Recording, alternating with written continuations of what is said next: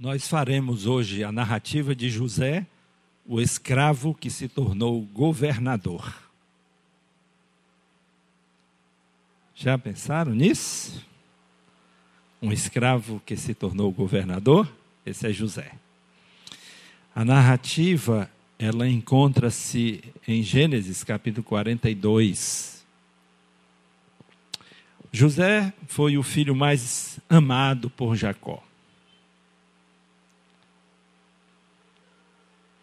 Tragicamente, odiado e traído por seus irmãos mais velhos, que por acaso eram irmãos por parte de pai. José foi vendido pelos próprios irmãos como escravo por comerciantes midianitas, aos comerciantes midianitas, melhor dizendo, e por estes vendido no Egito para Potifar, um oficial do faraó.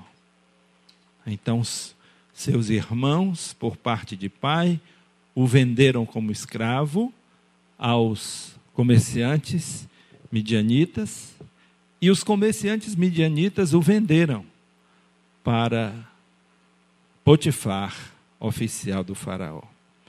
A narrativa que eu vou lhes contar encontra-se em Gênesis capítulo 42, versos de 1 a 24. Jacó ficou sabendo que no Egito havia fartura de trigo. E lembremos que estamos nos sete anos de escassez. Ele então provoca seus filhos, dizendo: Vocês não vão tomar nenhuma atitude? Desçam para o Egito e comprem trigo para que a gente passe por esse tempo de privação aqui. Os seus filhos então se organizaram, os dez mais velhos que estavam em casa, e, por cautela, Jacó deixou Benjamim, o irmão de José, o filho mais moço em casa, porque ele não queria correr o risco de perdê-lo também. Os irmãos então desceram para o Egito, onde todos sabiam que havia comércio e venda de trigo. Quando os irmãos de José finalmente chegaram no Egito, eles encontraram o governador do Egito. José agora era o governador da terra e era aquele responsável por vender o trigo aos estrangeiros, aos habitantes das outras terras. Quando os seus irmãos chegaram diante de José, eles se ajoelharam, colocaram o rosto em terra diante de José. José logo os reconheceu. Mas eles não o reconheceram. Falou-lhes asperamente. José colocou-se da seguinte maneira para seus irmãos: Vocês são espiões. Vocês vieram espiar a terra. Vocês vieram aqui para descobrir a vulnerabilidade desta terra. E eles disseram: Não, Senhor, não, Senhor. Nós soubemos que no Egito havia fartura de trigo e viemos comprar somente isso. Nós somos homens de bem. Nós somos homens honestos, nós não somos espiões. Não. Vocês são espiões. Vocês vieram aqui olhar a vulnerabilidade desta terra para nos atacar. Vocês são espiões. E eles disseram: Não, Senhor. Nós somos doze filhos de um mesmo pai. Um dos nossos irmãos se perdeu. O nosso irmão mais moço ficou em casa com o nosso pai. José então decidiu fazer o seguinte: eu vou prová-los. Eu vou prová-los. Se vocês estão falando a verdade, vocês tragam aqui para me apresentar o irmão mais novo de vocês. Mandou prendê-los por três dias. Depois de três dias, o chamou e disse assim: Eu sou um homem que temo a Deus. Então vou fazer o seguinte: um de vocês vai ficar aqui preso, e os demais voltam, levam o, o mantimento que vieram comprar. Mas eu juro pela vida do Faraó. Eu juro pela vida do Faraó. Se vocês estiverem espionando essa terra, vocês todos vão morrer. Provem. Tragam o irmão de vocês mais novo para cá. Ele então mandou prender um de seus irmãos, Simeão, deixou preso, amarrado ali diante deles e os mandou embora. Nesse espaço de tempo, eles começaram a falar entre si. Eles começaram a conversar no seu idioma, porque entre eles e José havia um intérprete. José falava a língua egípcia. Havia um tradutor para ele. E eles então, pensando que estavam diante de um egípcio, conversaram entre si. E disseram: Agora eu sei, agora nós sabemos. Nós sabemos porque todo esse mal está nos acontecendo. É por causa do nosso irmão. É por causa daquilo que nós fizemos com o nosso irmão.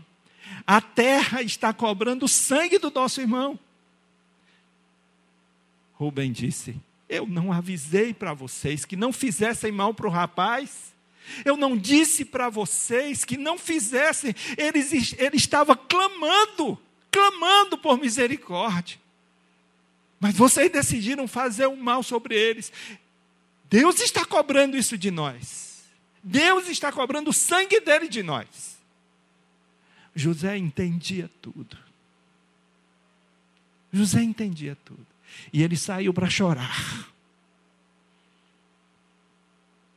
Quando ele recompôs, ele voltou, então mandou amarrar Simeão na frente de todos e o deixou preso. A primeira lição que eu quero tirar dessa narrativa é a seguinte: o peso das lembranças dolorosas do passado. O peso das lembranças dolorosas do passado. José era o governador da terra do Egito. Seu poder e prestígio e sucesso pessoal eram evidentes. Tudo aquilo que ele havia dito a Faraó aconteceu exatamente. Ele estava no auge da sua carreira. Ele agora estava trazendo dividendos para o reino do Egito. Ele estava vendendo com outras nações, exportando os seus produtos. Agora, homem feito, no auge do sucesso profissional, casado com uma mulher influente na sociedade, filha de Potífera, sacerdote de On, pai de dois filhos, tem agora diante de si seus perversos irmãos. Como ele havia sonhado, seus irmãos ajoelhados, com o rosto em terra, diante dele. José os reconheceu, mas portou-se como um estranho para com eles. Falou-lhes asperamente e lembrou-se dos sonhos que havia tido a respeito deles. Paulo disse em 1 Coríntios 15, 9: pois sou o menor dos apóstolos, e nem sequer mereço ser chamado apóstolo, porque eu persegui a igreja de Deus. Lembranças dolorosas do passado. Eu não sou digno. Eu não sou digno. Eu não mereço. Porque persegui a igreja de Deus. Algumas pessoas não conseguem viver bem e desfrutar daquilo que conseguiram construir, do fruto do seu trabalho, do fruto do seu sucesso. Ou seja, não conseguem desfrutar plenamente das bênçãos de Deus por causa de lembranças dolorosas do passado. Quer sejam sofrimentos, quer sejam injustiças, perdas significativas ou erros que cometeram em suas vidas. Deixem o passado no passado. Onde é que vocês devem deixar o passado? No passado. E aprendam a desfrutar daquilo que está em suas mãos, daquilo que Deus tem colocado em suas mãos. Diga para si mesmo, se você tem lembranças dolorosas, eu superei. Eu venci. Deus manifestou a sua misericórdia, graça, bondade, e agora eu posso desfrutar plenamente de tudo de bom que está em minhas mãos. José poderia estar vivendo a plenitude da sua vida. Mas não conseguia. Por causa de lembranças dolorosas do passado. Será que lembranças dolorosas do passado impedem de você desfrutar o melhor da sua vida? Deixe o passado aonde, pessoal? No passado. Vivam hoje. Decidam viver bem. Decidam olhar para o passado e seus limites com ar de superação. Eu venci. Glória a Deus. Graças a Deus, eu superei todas aquelas dificuldades. Amém? Amém mesmo? Segunda lição. O ferido fere se não for curado. O que que o ferido faz? Por quê? Porque não foi curado. José reconheceu seus irmãos, mas não foi por eles reconhecido, pois não era mais aquele adolescente de 17 anos. Era homem feito, homem poderoso, com roupas finas, e falava na língua egípcia. Era para eles um total desconhecido. Viu os irmãos prostrados diante dele, com o rosto em terra, lembrou-se dos seus sonhos todo sentimento veio à tona. Todo sentimento. Por favor, irmãos, me tirem daqui. Por favor, irmãos, me tirem daqui. Toda aquela dor guardada no tempo retorna. Agora tinha a oportunidade de fazê-los sofrer. E por isso os acusou de espiões. Decidiu prendê-los por três dias. Os colocou à prova, exigindo que retornassem com seu irmão mais novo. Deixou um de seus irmãos, Simeão, preso como garantia de que retornariam. E ameaçou matá-los se não aceitassem trazer seu irmão mais novo. José ainda estava ferido e decidiu ferir os próprios irmãos. 1 Reis capítulo 2. Sentindo que o dia de sua morte estava próximo, Davi deu ordem a Salomão, seu filho, dizendo: Logo seguirei o caminho de todos os mortais. Portanto, ser corajoso e age como homem. Tu sabes também que Joabe, filho de Zeruia, me fez. Lembrem-se, Joabe era o comandante do exército de Davi. Era seu sobrinho, filho de sua irmã Zeruia. Mas além do que ele vai dizer aqui, Joabe havia matado seu filho Absalão. Tu sabes também que Joabe, filho de Zeruia, me fez. Ele matou os dois chefes do exército de Israel, Abner, filho de Ner, e Amasa, filho de Jeter.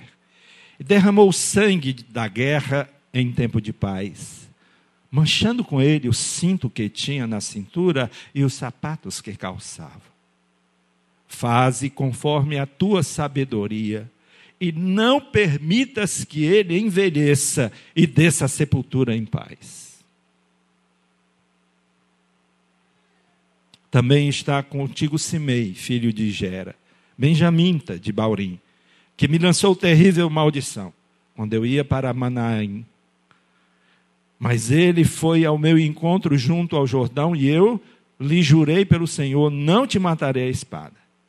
Mas não o tenhas por inocente, pois és homem sábio, e bem saberás o que fazer para que ele, na velhice, desça à sepultura ensanguentado. Então Davi descansou com seus pais e foi sepultado na cidade de Davi. O ferido fere.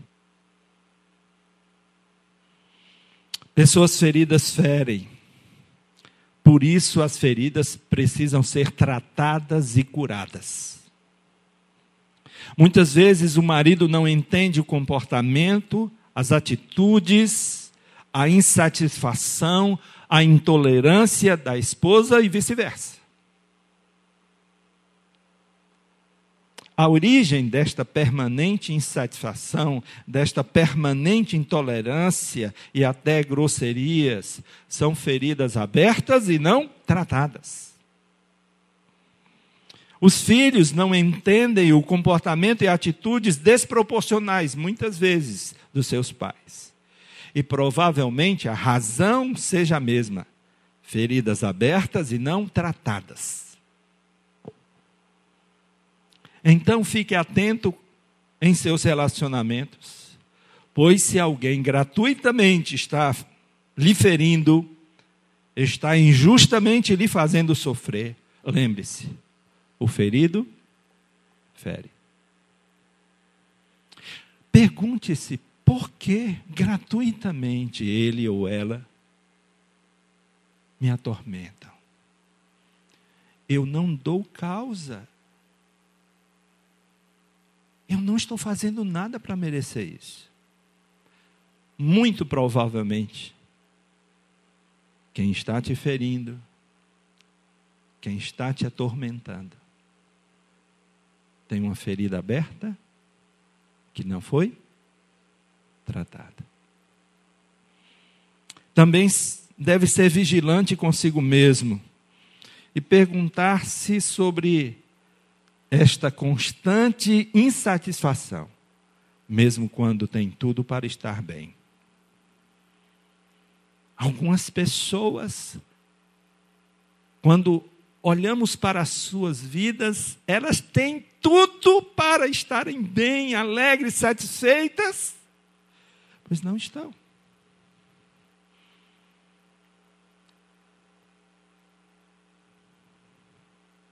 Pergunte-se sobre a razão de estar agindo com grosseria, ferindo as pessoas por qualquer motivo.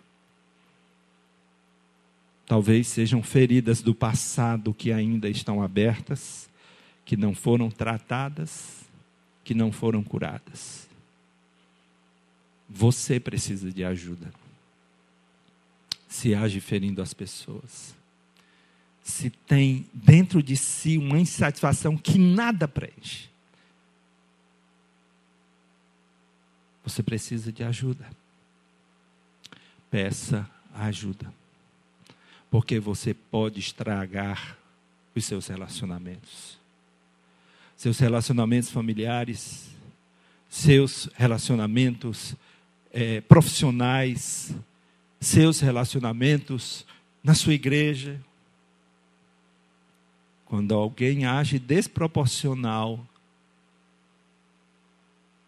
quando alguém age demasiadamente pesado, duro, talvez essa pessoa precise ser tratada, precise ser curada de feridas que lhe fizeram, que ainda estão abertas e a fazem ferir os outros. Cuide-se de si mesmo.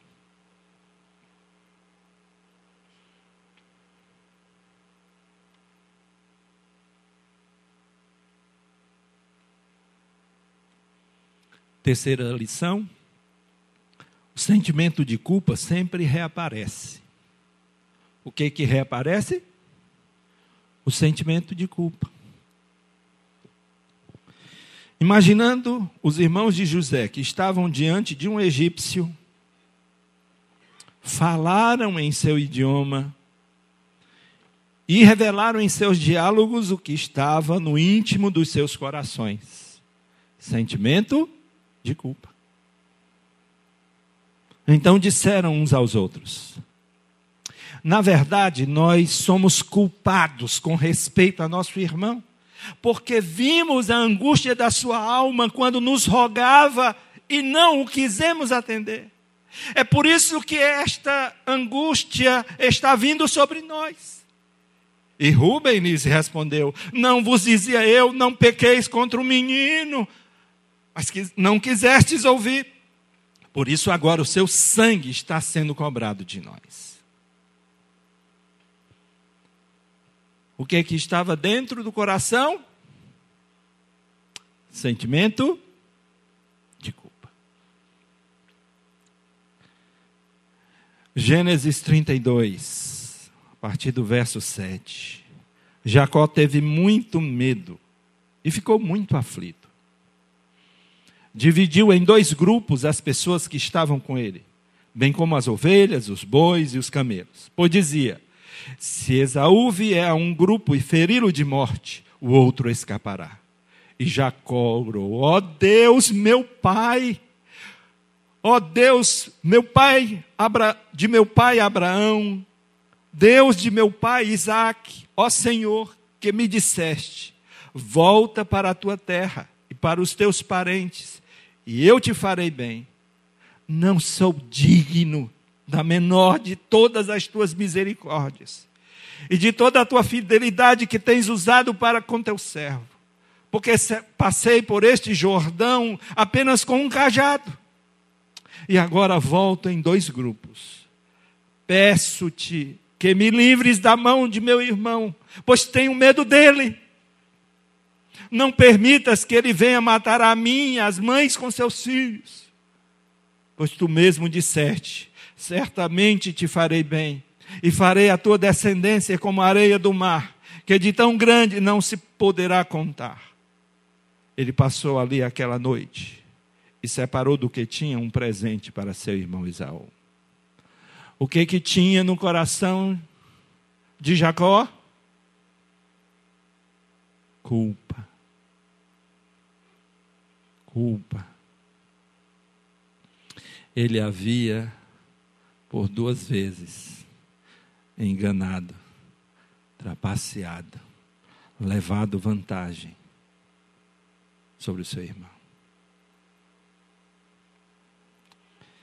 O sentimento de culpa sempre aparece e traz consigo medo e insegurança.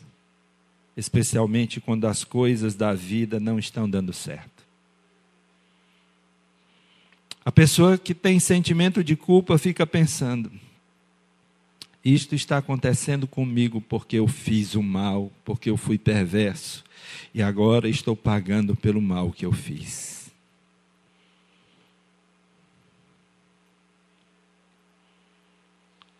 Durante a vida, nós cometemos muitos erros, ferimos, magoamos outras pessoas, às vezes propositalmente.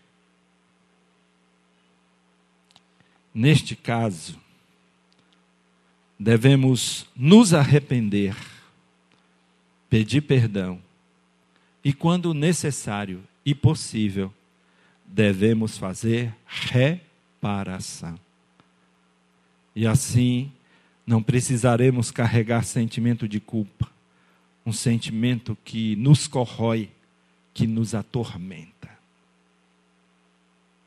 Se você está sendo perseguido por culpa, você precisa cuidar disso. A culpa corrói, a culpa nos consome a culpa nos devora a alma. Zaqueu, porém, levantando-se, disse ao Senhor: Vê, Senhor, darei aos pobres metade dos meus bens. E se prejudiquei alguém em alguma coisa, eu lhe restituirei quatro vezes mais. Disse-lhe Jesus: Hoje a salvação chegou a esta casa, pois este homem também é filho de Abraão. O que que eu faço com a minha culpa? Me arrependo. Confesso. E quando necessário, eu faço restituição. Qual era a restituição de Zaqueu? Quatro vezes mais. Uma boa restituição. Sim? Quatro vezes mais.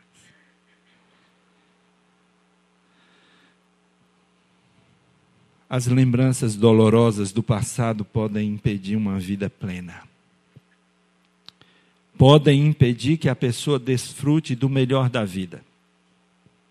Tais lembranças agem como fantasmas, atormentando a vida e tirando a alegria de viver. Então deixe o passado onde? No passado. Diga para si mesmo e com gratidão fale diante de Deus: Eu superei todas as dificuldades do passado.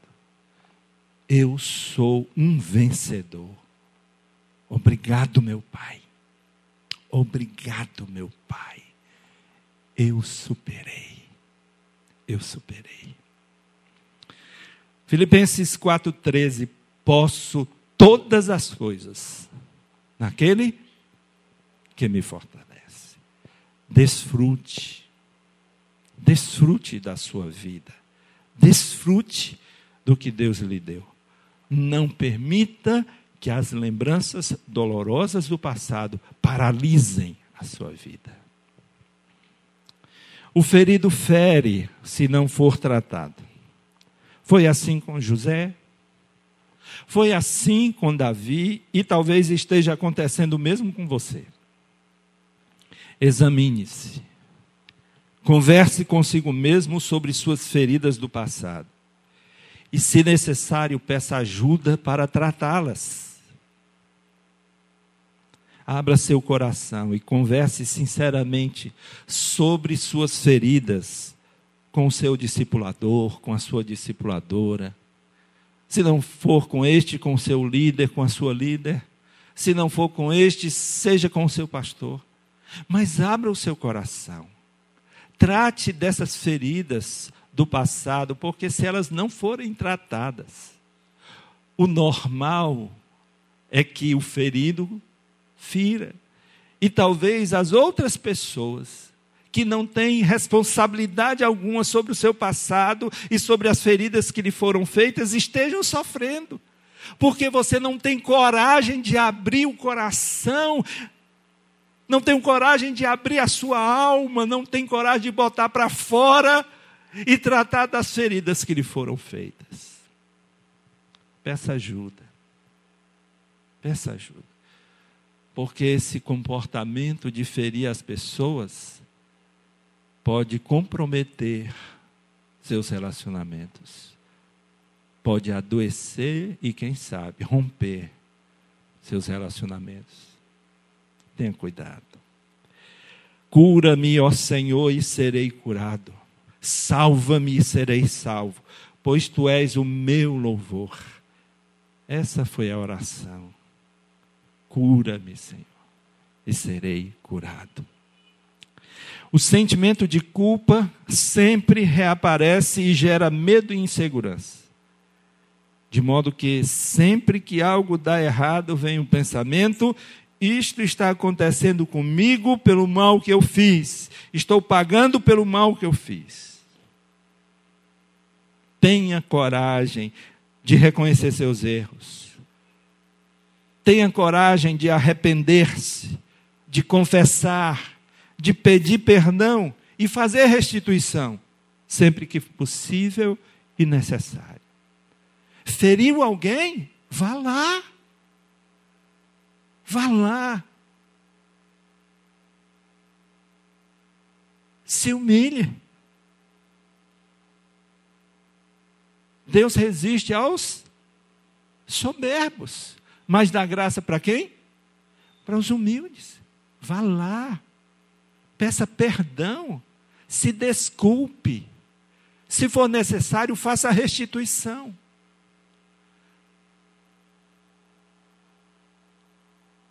Eu, eu mesmo, sou o que apago as tuas transgressões por amor de mim, e não me lembro dos teus pecados.